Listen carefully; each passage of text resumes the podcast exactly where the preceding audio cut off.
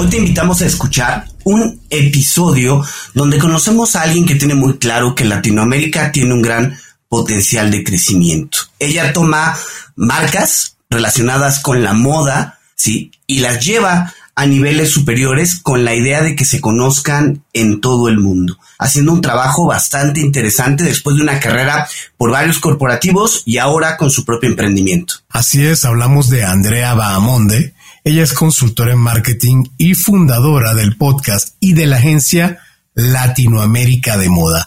Vale la pena realmente que escuches este episodio si quieres conocer más acerca de posicionamiento de marca, engagement y consejos de cómo crear tu sueño en el mundo del emprendimiento. Aquí en Cuentos Corporativos. Hola, has venido a escuchar nuestras historias, ¿verdad? Entonces, bienvenido a Cuentos Corporativos, el podcast donde Adolfo Álvarez y Adrián Palomares hacen de juglares y nos traen relatos acerca del mundo de las empresas y de sus protagonistas. Prepárate a escuchar interesantes historias acerca del management, startups, compañías exitosas y fracasos empresariales. Pon a tono tus oídos y disfruta de este nuevo capítulo de Cuentos Corporativos. Y como todo cuento, este también empieza con un había una vez. Que lo disfrutes. Adolfo, en cuentos corporativos tenemos muy claro que Latinoamérica es una región con muchísimo potencial, con mucho talento y posibilidades de crecer. La moda es uno de los sectores que ha venido evolucionando y que busca integrar no solo la idea del diseño, sino toda la parte ecológica a través de la lente de todas las historias que están detrás de las personas creadoras de las marcas. Las grandes capitales de la moda como París, Nueva York, Milán o incluso Londres están mirando a América Latina. Esas ciudades antes eran tradicionalmente la sede de los Fashion Week. Hoy en día vemos cómo capitales latinoamericanas han alcanzado este punto y ya países como Argentina, Brasil, Ecuador, Perú, Chile, México y Colombia participan en este evento. Pero Adrián, y a eso súmale el aumento que también hemos visto en la participación de las mujeres en la fuerza de trabajo y en el emprendimiento. Aunque todavía hay mucho por hacer, para lograr una mayor participación, sí hemos identificado cómo el espíritu empresarial ha sido igualmente importante en países en desarrollo para el empleo, creación, innovación y crecimiento. Pero mira, dejemos que sea nuestra invitada quien nos cuente cómo avanza el mundo de la moda. Y para hacerlo, vamos a comenzar este episodio diciendo, como siempre, las palabras mágicas. Había una vez una joven venezolana apasionada por la industria de la moda en Latinoamérica. Su reputación como conocedora del mercado la llevaron a crear una plataforma que ayuda a emprendedores y empresarios a crecer con los instrumentos necesarios de forma que puedan continuar expandiéndose constantemente. Su carrera comenzó en Venezuela en Un concepto novedoso de ropa y accesorios infantil inspirado en la moda francesa. De allí su pasión la llevó a Nueva York, donde estudió mercadotecnia de moda en Parsons The New School for Design y trabajó con Iliana Yepes, diseñadora y creadora de una marca de bolsos de lujo en esa ciudad, hasta llegar a la reconocida marca Vogue en México, que le hicieron viajar por todo el continente y cultivar relaciones en cada rincón de Latinoamérica, ayudando a crecer la industria e inspirar a muchos a ser parte de ella. En el año 2022 lanzó su primer audiolibro, Cómo empezar en el mundo de la moda, en la plataforma Vic. Y bueno, se ha afianzado con los años a través de su carrera, dando consultorías, talleres, clases que ha impartido en México y en todo el continente. Se trata de Andrea Bahamonde. Ella es consultora de marketing y moda, fundadora de su propio podcast y de su agencia en Latinoamérica para efectos de moda. A través de sus tres verticales, podcast, cursos y asesorías, Andrea busca inspirar y ayudar a crecer con estructura, propósito y bases fuertes las marcas latinoamericanas de moda. Andrea está durante todo el proceso de la construcción de la marca, la estrategia de marketing y comunicaciones, hasta el acompañamiento en el lanzamiento. Ella apuesta por Latinoamérica, la moda, sus creadores y creadoras. Andrea, bienvenida a Cuentos Corporativos, un gusto tenerte con nosotros. Wow, mil gracias. Yo, yo estaba escuchando esa introducción y yo decía, qué chévere es Andrea.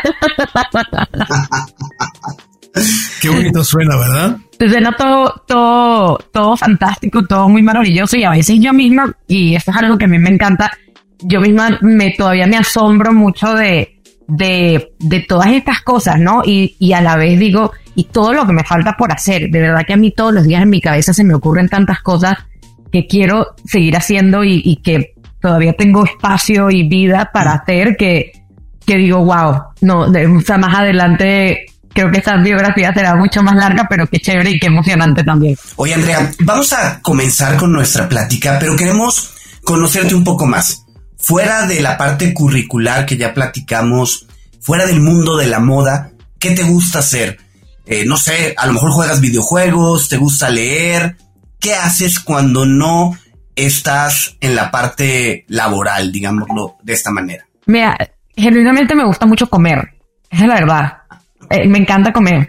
Entonces, eh, he desarrollado como este gusto por, por ir a lugares y comer en lugares y creo que también un poco la parte de viajar y de conocer eh, nuevos espacios.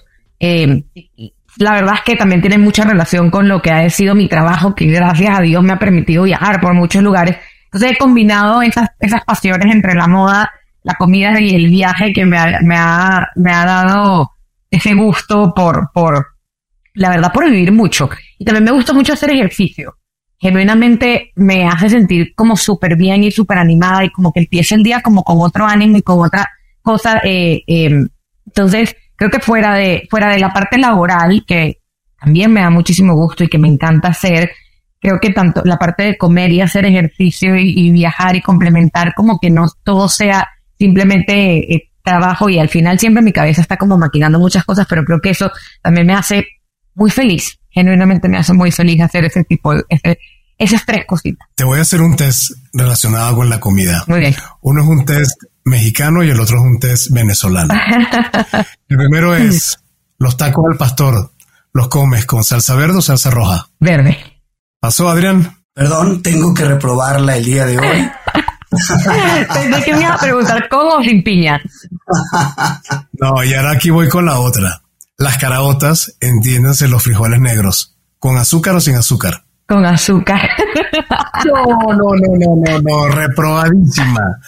Ni con los tacos ni con los frijoles. ¿Sabes he descubierto, estando aquí en México, eh, por muchos amigos y, y personas cercanas, que comemos los venezolanos muy dulce. Nuestra comida es muy dulce. Entonces, obviamente cuando pienso en, en los frijoles negros y, y pienso yo desde, desde chiquita que comía frijoles negros y después mi abuelo nos hacía frijoles negros en la casa, siempre era con mucha azúcar y creo que es como esa combinación de dulce y salado que desarrollamos ese paladar. Pero a mí yo, yo soy muy dulcera y creo que es un tema de que los venezolanos en general, nuestra comida siempre combina algo dulce con salado o tenemos tendencia a comer mucho dulce. Andrea, Muy bien. eh, platiquemos un poco sobre tu carrera corporativa.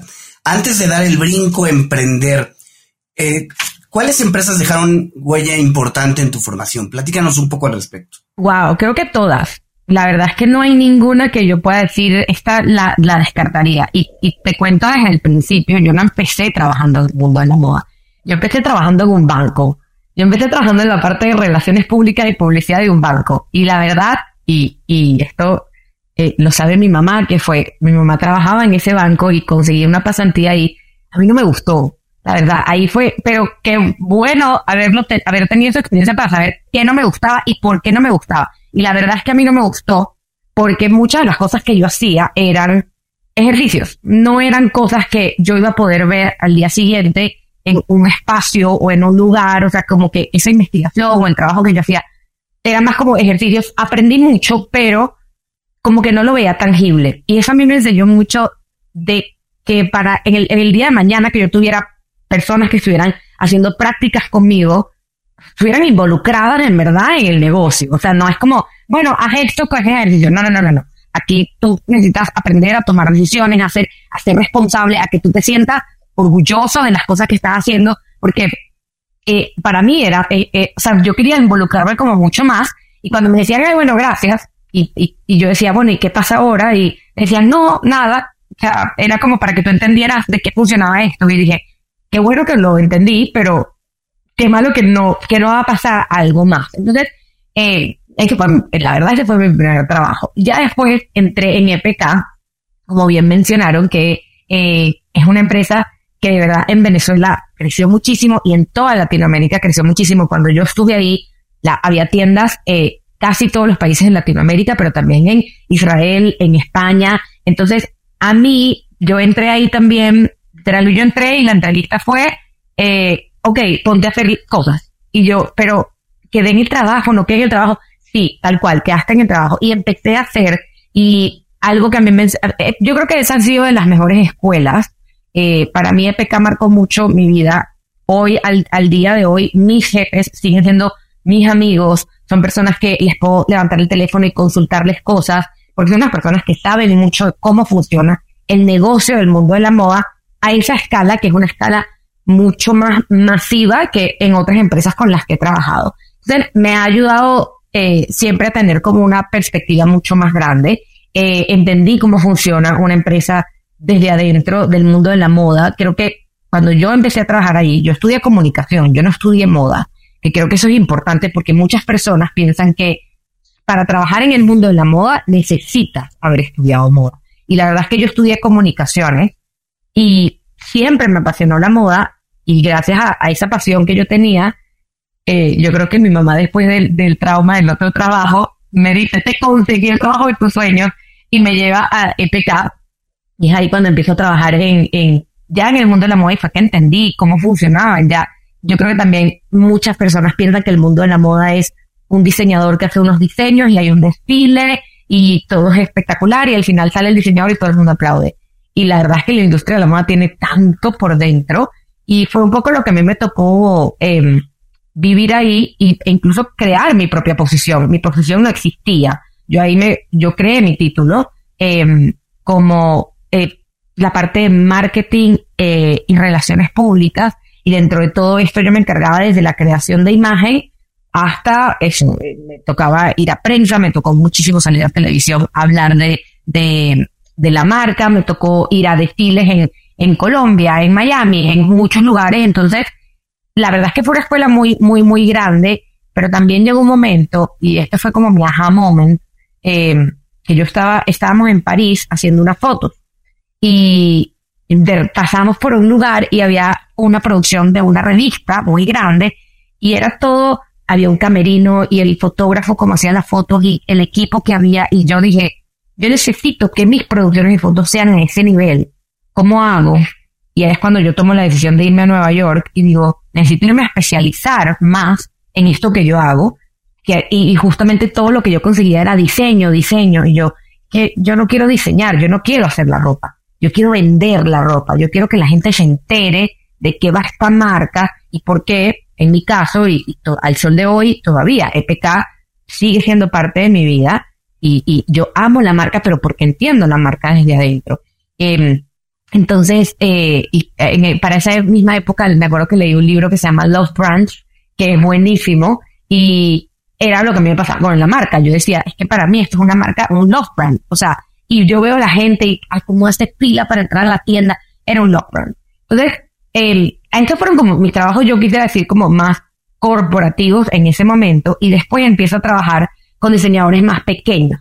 Y ahí también fue como descubrir una nueva parte, porque me tocó ser todera, que, que, es como una frase que yo, yo y sigo siendo todera en, en la vida, pero te toca ponerte muchas, muchas gorras, muchos sombreros de, de repente te toca ir a buscar un cierre, por lo menos cuando trabajaba con Iliana, ve a buscar un cierre, otro día ve a buscar una muestra de cuero, después ve a hacer una foto, era el boom de Instagram, entonces sube algo en Instagram, que haz la página web, o sea, toda esa parte eh, también me enseñó muchísimo, pero claro, éramos una empresa más chiquita, éramos tres personas, haciendo toda una marca, empezando toda una marca. Eh, ¿Cuál era la marca? Iliana Yepes. Con Iliana... Así se llama. Sí, con Liliana yo empecé en su marca anterior que se llamaba Blues by Kiki, que fue muy famosa en Venezuela. Eh, pues ya en Nueva York la marca, el enfoque de la marca no estaba funcionando. Y, y una vez nos sentamos y conversamos y, y, y yo le decía a Liliana, es que tú quieres hacer algo mucho más elevado, algo mucho más de lujo, sin necesidad de caer en un Hermes carísimo, pero tú, tú, tú quieres trabajar con ciertos materiales, quieres hacer ciertas cosas. Y ahí fue que empezamos a construir esa nueva marca. Y yo creo que de ahí nace un poco como esta pasión mía de construir marcas y ayudar a marcas y emprendedores a construir eh, lo que quieren, sus proyectos al final, ¿no? Em, y después de Nueva York empecé como, eh, en esa época yo empecé a asesorar marcas sin querer queriendo. La gente me empezaba a buscar para decirme, oye, te puedo hacer unas preguntas y tú me puedes ayudar en esto, pero nunca lo vi como, me voy a dedicar esto el resto de mi vida, ¿no? Em, cuando me toca venirme a, México, yo me vengo con esa idea, me vengo con dos ideas, con la idea de emprender y ayudar marcas y con la idea de trabajar en editorial, que siempre había sido mi sueño. Yo soy fan de las revistas del papel como tal. Y, pero no sabía ni siquiera, me daba pena, eso es la verdad.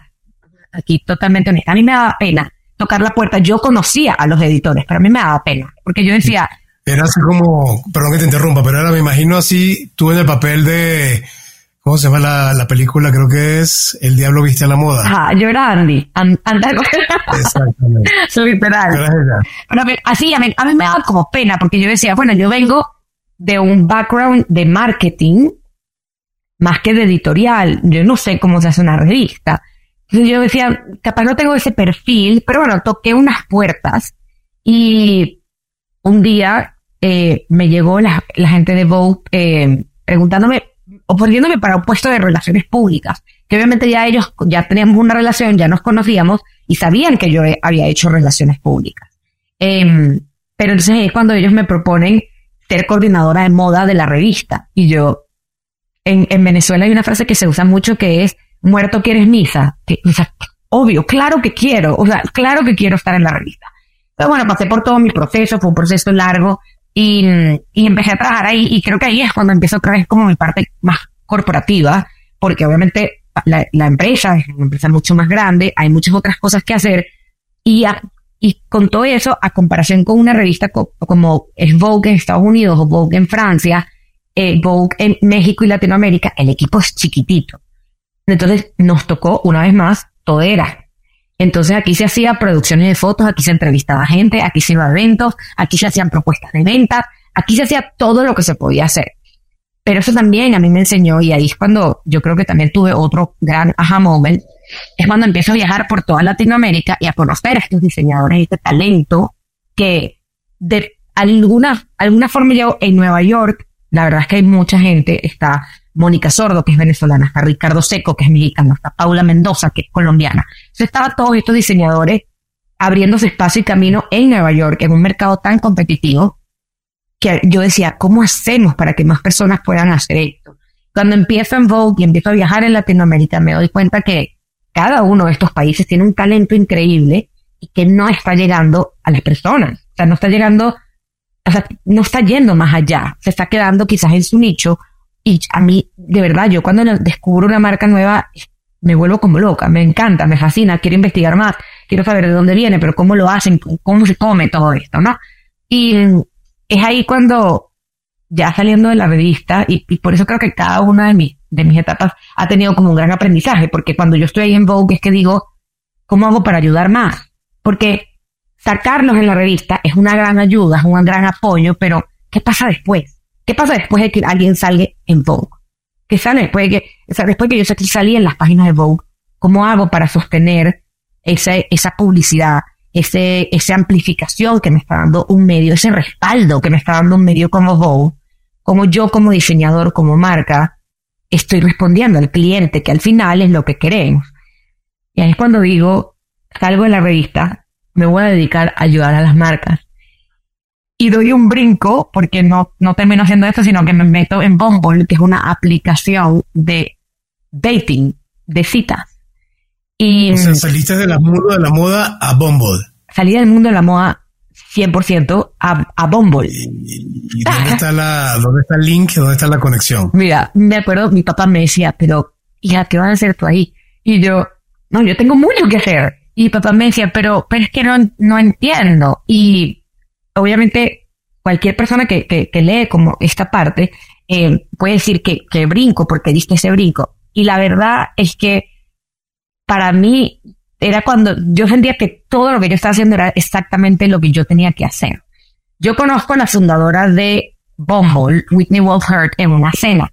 Hicimos clic inmediatamente, nos llevamos súper bien, pero porque había para ella como una misión que la movía mucho, que era este tema de, de, de darle el poder a la mujer a través de la aplicación de tomar el control de su, de su, de su vida de citas, ¿no? Y como ella, eh, o sea, como ella quería generar este cambio y empoderar muchísimo más a la mujer y cómo lo venían haciendo en Estados Unidos. Ella está, ella y yo estábamos sentadas en la cena y no parábamos de hablar y yo, sí, claro, entonces podemos hacer esto. Aquello ella me dice, quiero que trabajes con nosotros. En aquel momento yo no podía, estaba en la revista, además yo decía, bueno, tengo el trabajo bañado, Vogue. Pero cuando decido salir de la revista, casualmente conversamos y me dice, estoy formando el equipo en México. Y para mí era una súper oportunidad de trabajar con una empresa norteamericana, o sea, de los Estados Unidos, liderada por una mujer que ya yo admiraba muchísimo y donde tenía la posibilidad de crear muchísimas cosas y a la par entender un mundo que yo no entendía, que era todo el, tema de las apps. Y era meterme muchísimo más en digital.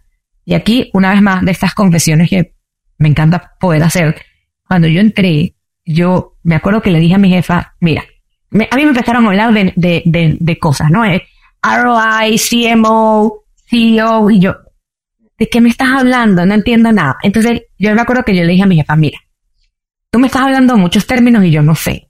No sé. Yo tengo cuatro años en editorial donde hablamos de producciones de fotos y de desfiles y de diseñadores y ahorita tú me estás hablando de una terminología que yo, la verdad es que estoy oxidada.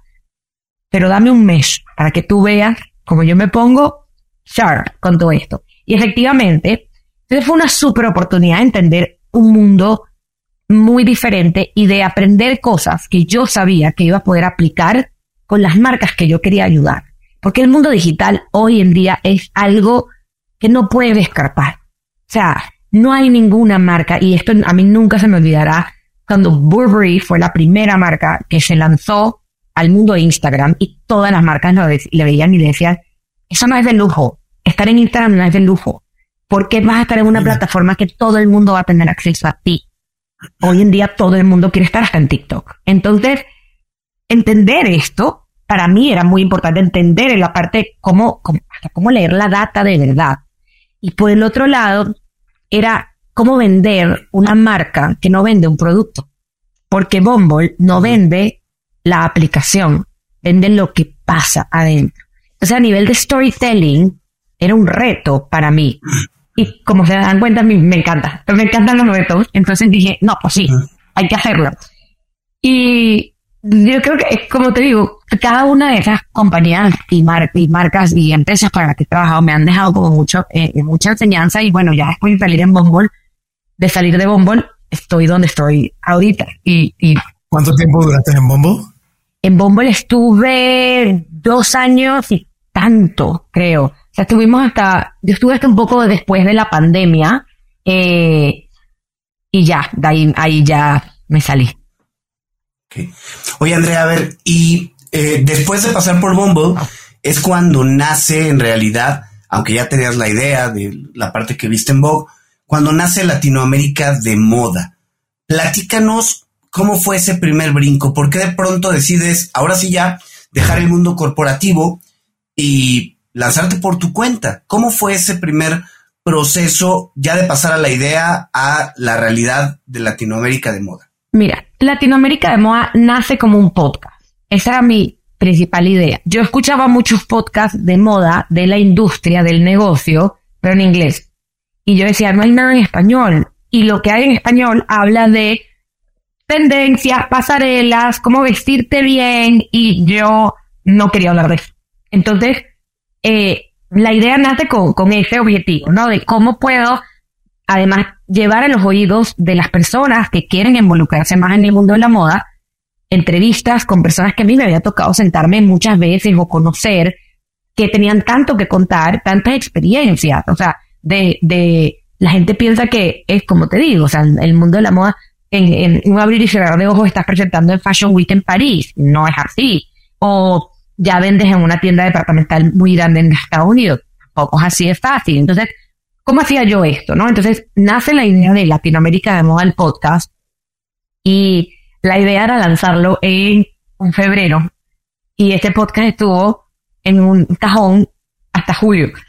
Por miedo, muchísimo miedo. Y yo decía, ¿quién va a escuchar? ¿Quién va a escuchar esto? Pero, ¿y quién va a escucharte a ti? ¿Y quién te va a decir que sí a las entrevistas?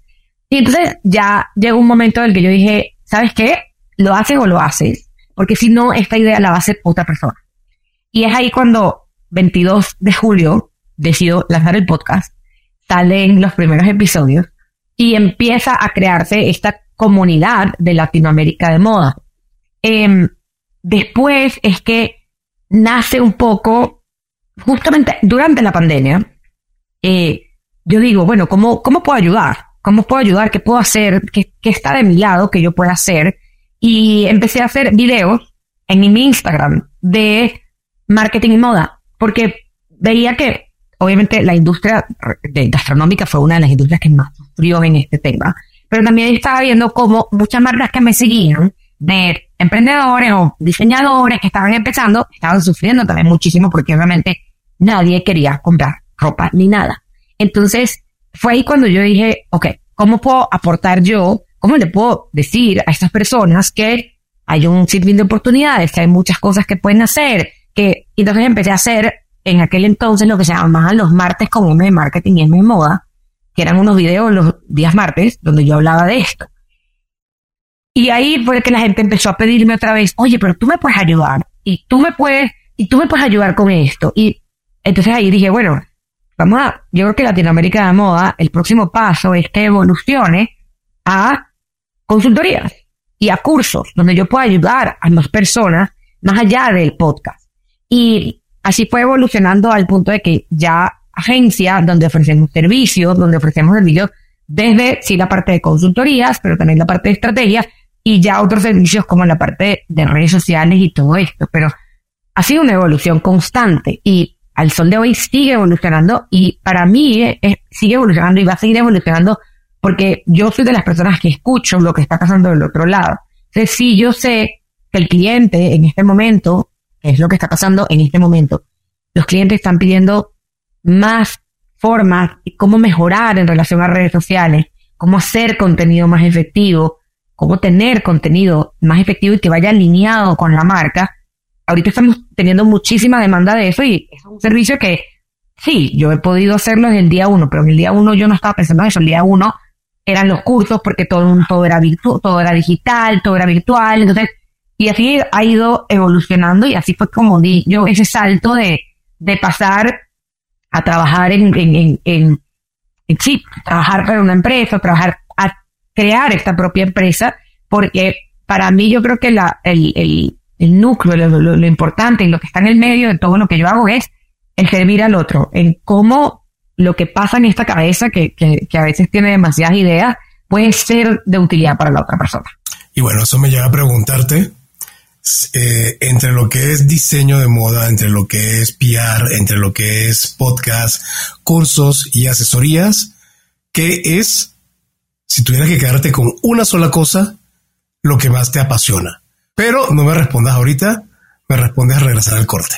Hola amigos de Cuentos Corporativos, soy Andy Llanes, cofundadora de Voz la aplicación de wellness y fitness digital que está ayudando a las empresas a incentivar a sus colaboradores a ser físicamente más activos, obteniendo beneficios como una mejor respuesta ante el estrés, mayor concentración, más vitalidad y sobre todo mejorando la salud integral. Implementar WOS en tu compañía es súper sencillo y lo mejor es que con una sola membresía puedes dar este beneficio a toda tu plantilla. Escríbenos a hola.getwos.co o ingresa a las notas de este episodio, haz clic en el link de contacto y déjanos tus datos. Entren inteligente, entren eficiente con vos. Muy bien, Andrea. Vemos entonces que eres ampliamente versátil en el mundo del marketing, del PR, de, del diseño. Eh, estás en producción de podcast, cursos y asesorías. De todas estas actividades, ¿cuál es la que realmente dices, no, esta me quita el sueño porque me apasiona lo máximo? Creo que lo que más me apasiona de todo lo que hago es la parte de producción de fotos, de llevar a la vida el concepto de una marca más allá del producto. Y es también darle vida a ese producto a través de las imágenes y contar esas historias. Eh, recientemente hicimos una producción de fotos para una clienta que tengo en Ecuador y la hicimos aquí en México. Y la verdad es que ver cómo la, la, la ropa cobra vida y cómo el mensaje de su marca se ve reflejado a través de las imágenes. Cuando yo recibí esas imágenes del fotógrafo dije, sí, efectivamente, esto es lo que a mí más me gusta hacer en, en el mundo. Sí, confieso que el podcast para mí es, eh, es, yo creo que simboliza muchas cosas y por eso me gusta tanto. Y para mí el podcast, y hace poco lo decía en mis redes sociales, es una enciclopedia de la moda.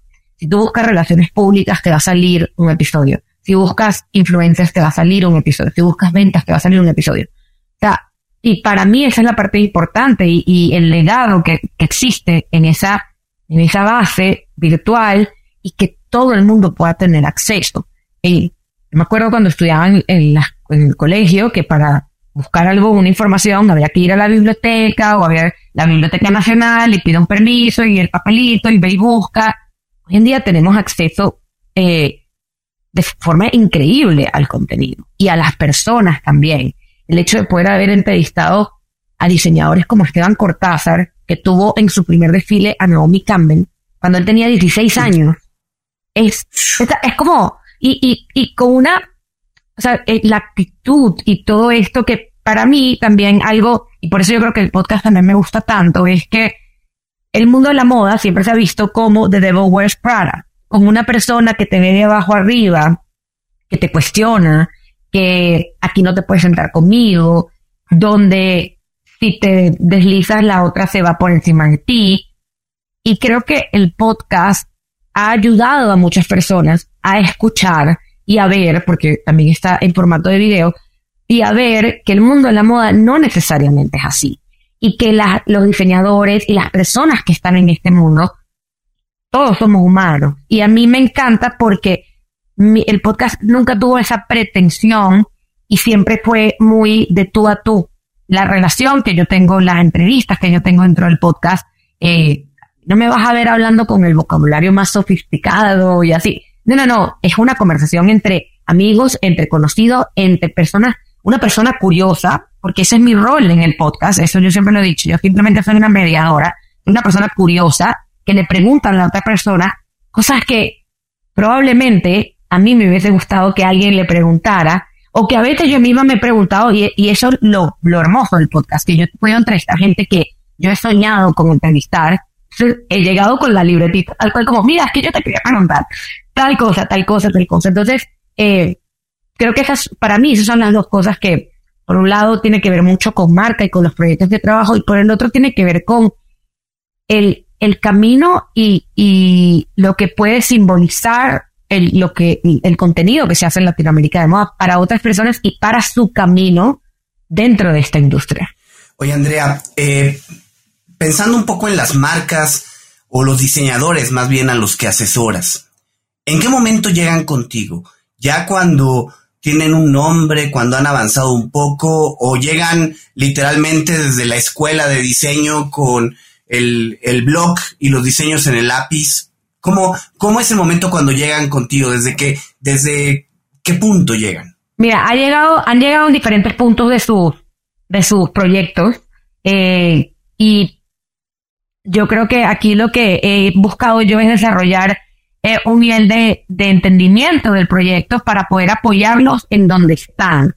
Yo no soy la consultora ni la, eh, esta persona que te va a decir, destruye todo lo que has hecho y empieza en cero. No, porque todo lo que has hecho te ha enseñado mucho y porque todo lo que has hecho es un trabajo y, y probablemente si lo has hecho es porque tú tienes esa idea, ese concepto y quizás lo que hay que, es como que digo yo, ajustar ciertas tuercas para llegar a donde tú quieres llegar. Entonces ha llegado gente que ya tiene tres, cuatro años con su proyecto o hasta más y han llegado personas diciendo, hola, mi nombre es Andrea y yo quiero tener una marca.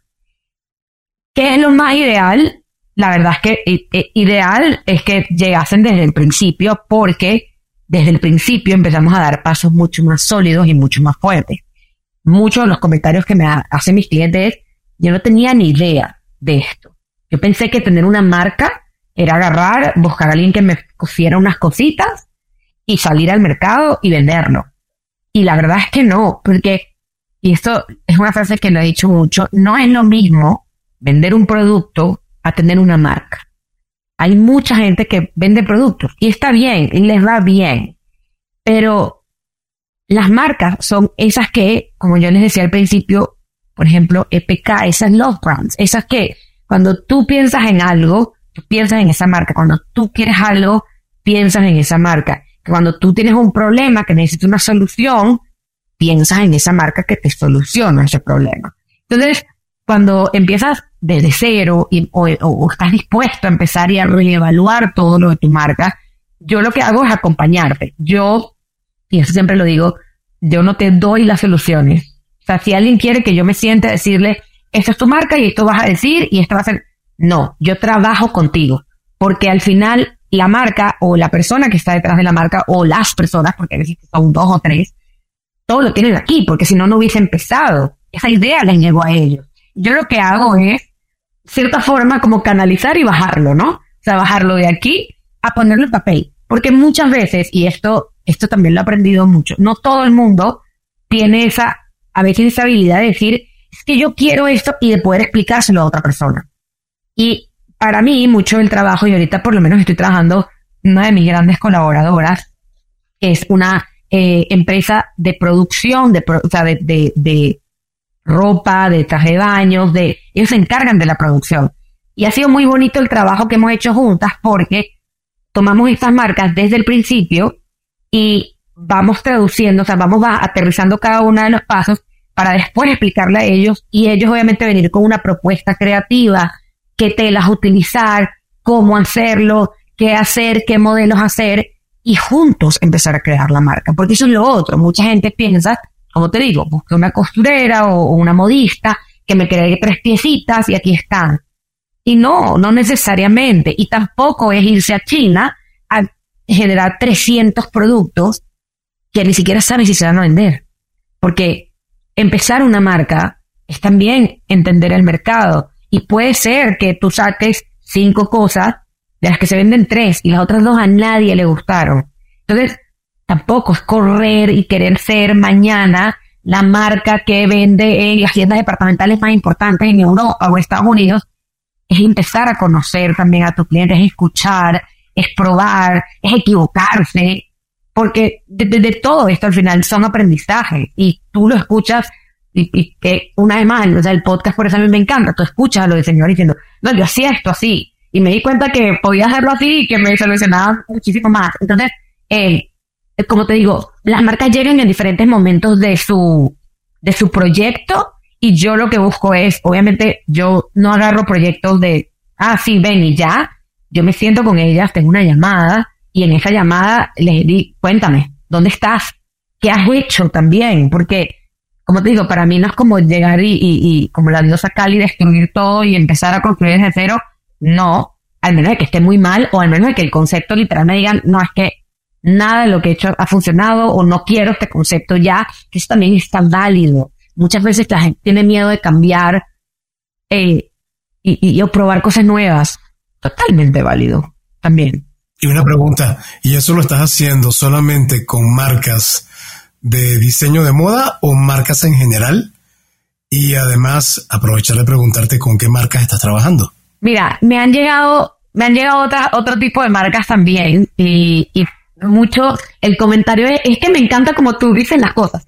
Y creo que eso es algo que a mí me ha caracterizado mucho, que yo busco explicar de la forma más fácil y sencilla de entender, porque muchas veces la gente, tú escuchas en redes sociales y el engagement y la amplificación y el, el firma y no sé qué, y tú dices, ah, ¿de qué me están hablando? Y para mí es importante que la gente entienda, porque además hay algo, algo aquí. Yo no quiero que nadie sea, y, la palabra todavía no he encontrado otra palabra que no sea así, pero yo no quiero que nadie sea como parásito mío, que dependan de mí. Yo quiero que la gente aprenda para que mañana hagan sus propias estrategias, sus propias ideas, su propia comunicación, que lo hagan todos ellos. Entonces, eh, es un poco como mi, mi forma, mi forma de trabajo. Y de las marcas, bueno, me han llegado marcas, restaurantes, marcas personales, eh, personas que ya sea que quieren empezar eh, su carrera profesional en el mundo de la moda a través de las redes sociales o que quieren monetizar su proyecto, ya sea de, no sé, de consultorías o hay gente que me ha llegado que hace lo mismo que yo. Y yo, perfecto, te ayudo. Y, y la verdad es que hay mucha gente que me ha dicho, pero ¿por qué la vas a ayudar? Y yo, porque mientras más personas como ella hayan, más ayuda hay para marcas. Entonces, para mí es espectacular también poder hacer eso. Y de las marcas con, mira, actualmente, la verdad es que yo a las marcas les pregunto si puedo comentar o no. Hay marcas que son muy reservadas con, con quién trabajan y, todo este tipo de temas, pero la verdad es que tengo marcas increíbles. Tengo una marca de Ecuador, que era la marca que les comentaba que hicimos campaña, que se llama Florencia Dávalos, y con ella tengo ya varios años trabajando. Con ella desarrollamos todo el concepto de el feelingware, que es eh, el, el feelingware fue como la frase que nosotros desarrollamos trabajando juntas, pero el que se escucha mucho es el dopamine dressing, que es como vestirte de acuerdo a cómo tú te sientas y cómo quieres expresarte, ¿no? Y la ropa de ella es muy colorida, es muy estampada, es muy todo. Entonces yo le decía, sí, pero es como feeling wear, o sea, tú te pones, te pones estampado si te provoca ponerte un estampado, te pones verde si te provoca ponerte un verde. Hay veces que no te provoca y te quieres poner un blanco. Y eso está bien, pero es como tú te sientes. Entonces, ella siempre, todo su concepto, todos sus modelos e incluso sus eh, clientas le han dicho, es que cuando me pongo un body tuyo, me siento hermosa, me siento bella, me siento cuidada, me siento segura. Me siento que puedo ir a una fiesta y puedo bailar hasta las 10 de la noche y todo perfecto. O sea, entonces, eh, Florencia ha sido una de las marcas con las que he trabajado, que ha sido lo máximo. Trabajo con una marca también de traje de baños en, en Miami, pero ellas son una venezolana y una colombiana que se llama Soa. Recientemente salió en Vogue y con ella también trabajamos y desarrollamos muchas cosas. Eh, he trabajado con marcas, he, trabajado con marcas en Colombia, en Costa Rica, en Venezuela, en Miami, en República Dominicana, en Panamá, en México. Eh, la verdad es que he trabajado con, con muchísimas marcas de diferentes tamaños también y en diferentes aspectos. Y es muy chévere poder además conocer cada uno de sus mercados, porque por más que la base de, del tema de marketing es el mismo, el cliente es diferente en todos lados, porque culturalmente tenemos diferencias. Entonces, es muy interesante escucharlas y trabajar y que ellas mismas sean las que entienden mejor su mercado y que ellas mismas desarrollen esas prácticas para hablar bien mejor a sus clientes. Oye, a ver, y pensando un poco en este último que tocas, donde dices, el cliente es diferente dependiendo de dónde se encuentra. Eh, yo me quiero regresar un poco al, dueño de la marca, el diseñador. ¿Ves diferencia entre los diseñadores, entre la forma de ver la moda, dependiendo de su país de origen? Así como ves diferencia en el cliente, ¿lo ves del otro lado? Creo que no es tanto por el país de origen, sino por... Hay, hay personalidades. Hay, de verdad que hemos tenido diseñadores que son súper minimalistas, como hemos tenido estos diseñadores con muchísimo color. Hay diseñadores que dicen, quiero romper con todo lo que se está viendo eh, afuera de los holanes y las flores y los volúmenes. Yo quiero hacer algo totalmente diferente, como tienes otros que dicen, no es que yo quiero hacer algo como lo que está haciendo esta persona. Entonces, la verdad, creo que más que de, de por país o por región, y la verdad es que a nivel de propuestas sí son muy diferentes, creo que es un tema de, de, de, personalidad y de background de cada uno de los diseñadores, porque también he tenido, he tenido personas que literal han empezado en su país, en su ciudad, y, o sea, ahí es donde hacen todos, mientras que tengo personas que vienen de haber estudiado en, en París, en Hong Kong, en Nueva York, y ahorita quieren empezar en Latinoamérica, porque, como bien dijeron en la introducción, los ojos del mundo están en Latinoamérica. Entonces, mucha gente quiere empezar ahí. Eh, o sea, eh, hay gente que por una, por cuestiones personales son marcas que quieren crecer y quieren desarrollar un proyecto, ya sea más sustentable, más responsable con el ambiente o enfocado a un estilo de vida por algo que han vivido. Entonces, depende muchísimo de cada quien, pero creo que va más a nivel de personalidad y de historia que, que por región o por país. Y eso me lleva a preguntarte, ¿Cómo ves a Latinoamérica de moda, tu compañía, en los próximos cinco años? Híjole, la verdad es que, mira, yo no suelo hacer proyecciones tan, tan a largo plazo porque las veces que lo he hecho, y lo he hecho más creo que a título personal, no ha pasado las cosas. Yo no sabía que yo, o sea, yo nunca pensé que iba a vivir en Nueva York. Yo nunca pensé que iba a vivir en México y no sé si el día de mañana me va a llevar a vivir en otra ciudad o en otro país. Entonces, la verdad es que en cinco años no lo sé. Para mí, creo que mi, la visión que yo tengo en general es poder ayudar a la mayor cantidad de personas. No solamente a crecer sus proyectos, sino también a ser parte de un mundo que para mí es un mundo lleno de arte, es un mundo lleno de vida, es un mundo lleno de pasión y que creo que crecimos por mucho tiempo con una restricción o sintiéndolo muy lejano y la verdad no es tan lejano. También creo que para mí la visión va en relación a entender mejor la industria y que la industria no es solamente un núcleo, ni un grupito de gente, ni simplemente una profesión. En este caso, por lo menos mucha de la gente que me escribe es quiero ser diseñador, quiero ser estilista, y es, sí, son carreras espectaculares, pero porque también las vemos muy mainstream, las vemos en las redes sociales y las vemos en, en, en, en las publicidades, en Vogue y en Harper's Bazaar y todas estas revistas. Pero la verdad es que, y en este trayecto me ha enseñado, me, ha mostrado y me ha dado a conocer personas, por lo menos que desarrollan proyectos químicos, que están desarrollando textiles que no existen, que no existían, que son mucho más responsables o que son mucho más amables con el ambiente. O sea, es increíble ser químico y poder estar involucrado en el mundo. Entonces, para mí, creo que la, la, visión que yo tengo es poder darle esa, ese espectro, ampliar mucho más el espectro y poder ayudar a la mayor cantidad de personas, como te digo, no solamente en sus marcas y en sus proyectos, sino también ayudarlas en crecer y en ser parte de este mundo si genuinamente sí quieren ser parte de él y saber que va muchísimo más allá de eh, ser un estilista o ser un diseñador, que hay mucho donde se puede desarrollar.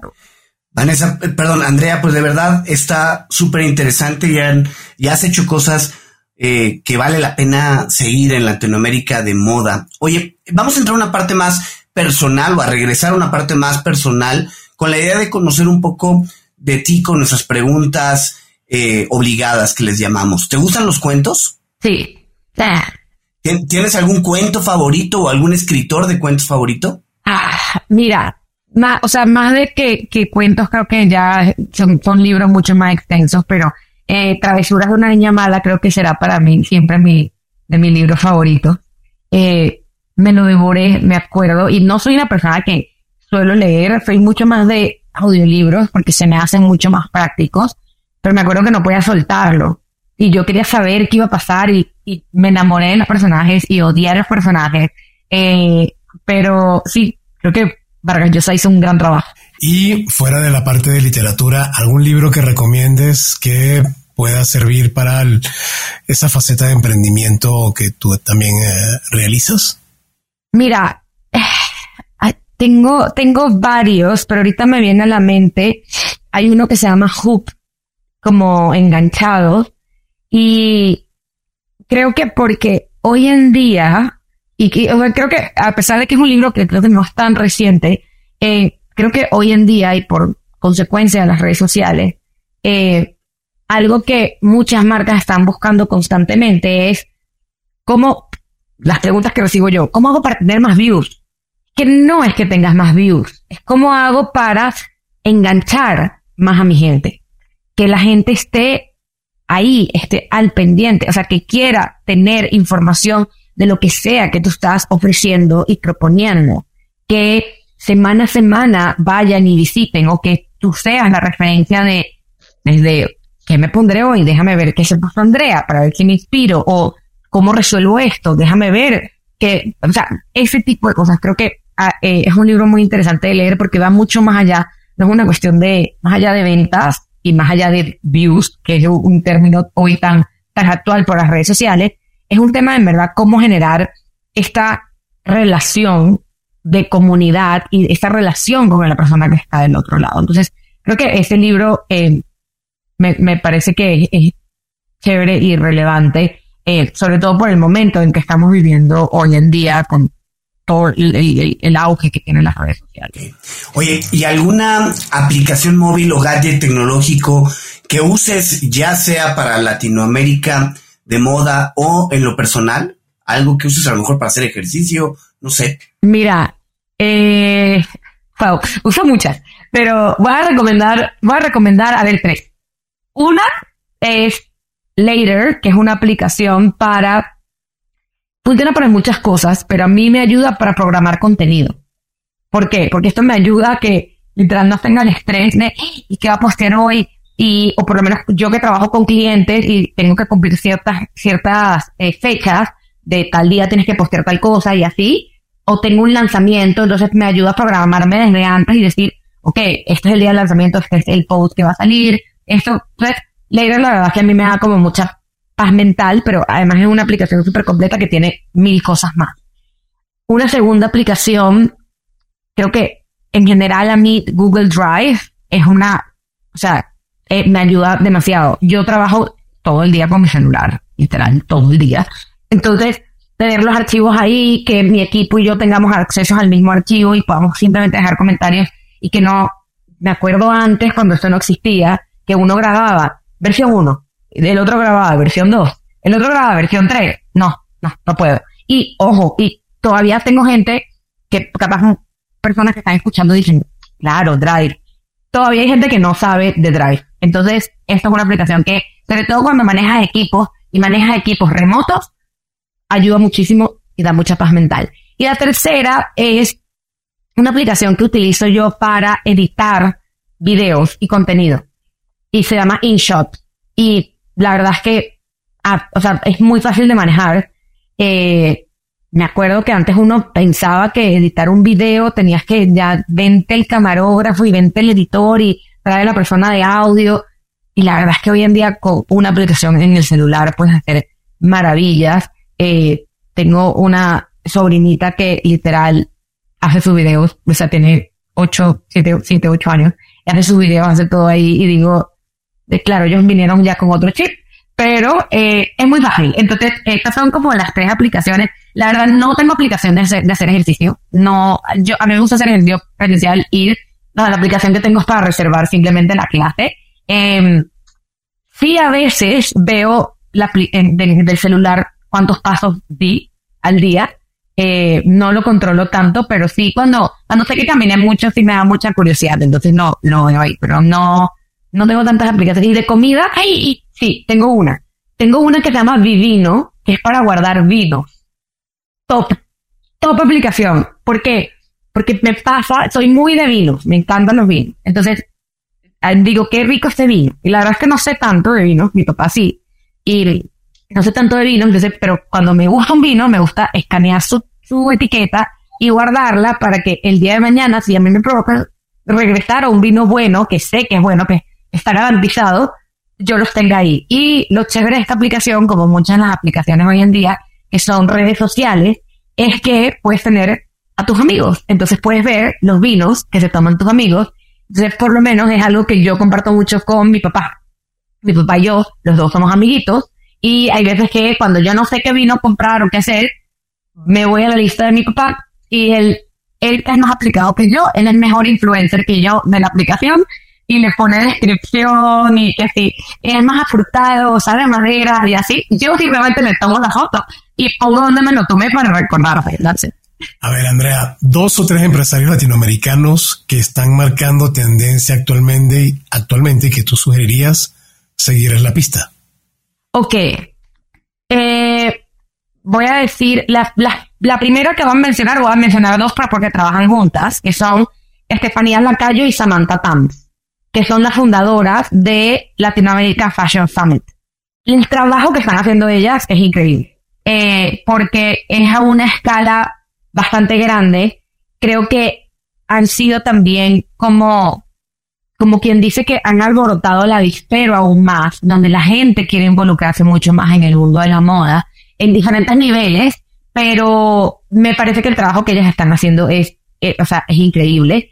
Eh, latinoamericanas, eh, Pamela Valdés, fundadora de Vic. Eh, la verdad es que yo tuve la fortuna de conocer virtualmente a Pamela desde hace mucho tiempo. Y siempre estuvimos, ella siempre estuvo muy abierta a, porque yo venía con esta idea que yo quería hacer un libro desde hace muchísimo tiempo y un libro que fuera de cómo empezar en la industria de la moda. Y fue Pamela la primera persona que me acuerdo que se lo comenté y eh, me parece que lo que está haciendo con, con su aplicación Big y no solamente con la aplicación, sino cómo inspira a mujeres, porque ella literal es una mujer de Silicon Valley. Entonces, eh, y cómo se ha abierto las puertas y cómo hace lo que hace, la verdad es que creo que em, eh, Pamela es increíble. Y voy a mencionar una tercera, que es Verónica Ruiz del Viso. Vero Ruiz del Viso, todavía yo tengo la fortuna de conocer a Vero desde que tenemos 15 años más o menos. Ayer, yo estaba chiquitica. Eh, tengo la fortuna de conocer a Vero desde hace mucho tiempo y siempre la he admirado mucho porque es una persona que no se rinde. Y hoy en día tiene, o sea, y ha tenido empresas, ha cerrado empresas, vuelve a sacar empresas nuevas, ha hecho muchísimas cosas.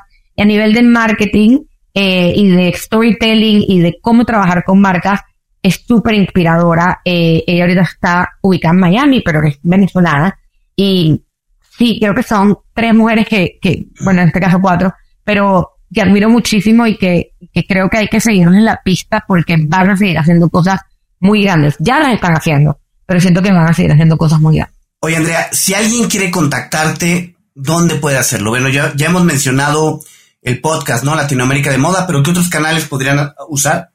Mira, el mejor canal creo que es mi Instagram, la verdad. Mi Instagram personal, arroba Andrea Bahamonde con V y A. Eh, estoy, soy yo, soy yo contestando. Eh, por ahí me pueden hacer preguntas, por ahí está toda, en el link en mi biografía, está toda la información de todo lo que hago, desde qué hago, los servicios que ofrezco, eh, los recursos gratuitos que también tengo, porque tengo recursos gratuitos que pueden descargar ya y, y, como tener acceso a esta, esta comunidad y a este entorno del mundo de la moda, como también otro tipo de recursos para marcas. Eh, entonces, yo creo que por ahí es la, es la forma más, más fácil. También está el Instagram de Latinoamérica de Moda, que también lo manejamos aquí, arroba Latinoamérica de Moda. Pero esos son como Obviamente está mi página web y todo esto, pero ahí voy a, en el link de la biografía en Instagram voy a acceder a todo esto y la verdad es que yo busco tener siempre una presencia muy fuerte ahí y muy cercana y eso ayuda mucho a la gente que también hay gente que le da como miedito a veces escribir o reiterar, le escribo un email o la, no que haga. Instagram creo que rompe muchas barreras de la pena, por decirlo así, y por ahí me pueden contactar y conseguir. Y bien, Andrea, eh, ¿cuál sería tu mensaje final para aquellas personas que luego de escucharte dicen, wow, quedé inspirado, quiero hacer algo como Andrea, ¿qué les sugerirías? a ver, ¿qué les sugeriría? Creo que eh, hay una frase que, que yo repito mucho, que mi papá me repetía mucho y que hay veces que a mí me cuesta también y hay días en que no, no, no todo es color de rosa y no todo es maravilloso y no todo es perfecto, pero es, dale que tú puedes al final, eh, y esto, sí, mi, papá me la empezó diciendo a mí, hoy en día me la repito yo y la comparto mucho a través de mis redes sociales, porque para mí el darle que tú puedes es un, es un apoyo a mí misma. Creo que todos hemos pasado por ahí, yo, yo soy, y, lo digo abiertamente, yo muchas veces dudo de mí misma, y recordarme que yo misma, o sea, me puedo apoyar a mí misma y que soy yo la que puedo llegar a los lugares que quiero llegar y que soy yo la única que también me puedo frenar. El estar consciente de eso, creo que es sumamente importante. Entonces, ese momento en que ustedes, quienes nos están escuchando, se sientan que no pueden o que este mundo no es para ustedes o que no están pudiendo con esto o que esa pelea que acaban de tener fue lo peor, dale que tú puedes. dale que tú puedes, que no hay nada que te pueda parar. La única persona que te puede parar eres tú. Y que si tienen hambre, comerse el mundo. Y si no tienen hambre, comerse el mundo también. Dale que tú puedes.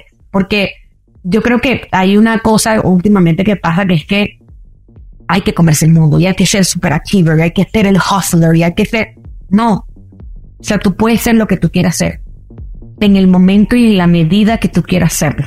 Pero solamente tú puedes tomar esa decisión de quedarte donde te quieres quedar o avanzar si quieres avanzar o echar para atrás.